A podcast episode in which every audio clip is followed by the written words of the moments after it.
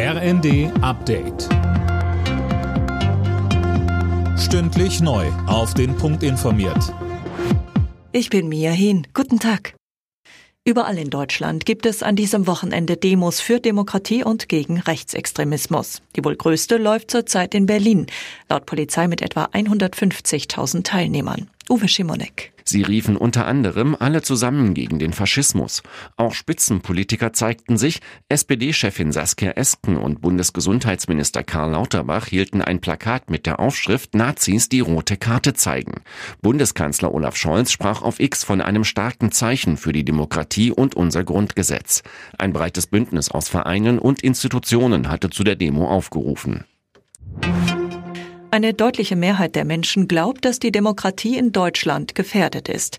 Laut einer Umfrage des Meinungsforschungsinstituts INSA begrüßt mehr als die Hälfte der Umfrageteilnehmer die Demonstrationen gegen Rechtsextremismus. Ein Viertel lehnt sie hingegen ab. Außenministerin Baerbock hat Israel vor einer Offensive in der Stadt Rafah im südlichen Gazastreifen gewarnt. Die Ankündigung habe sie mit Schrecken gehört, sagte sie dem Redaktionsnetzwerk Deutschland.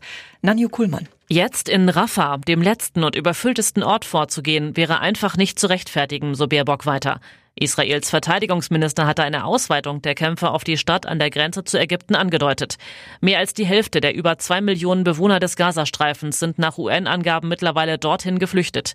Die Menschen in Gaza können sich nicht in Luft auflösen, sagte Baerbock. Das versuche sie der israelischen Regierung schon länger deutlich zu machen.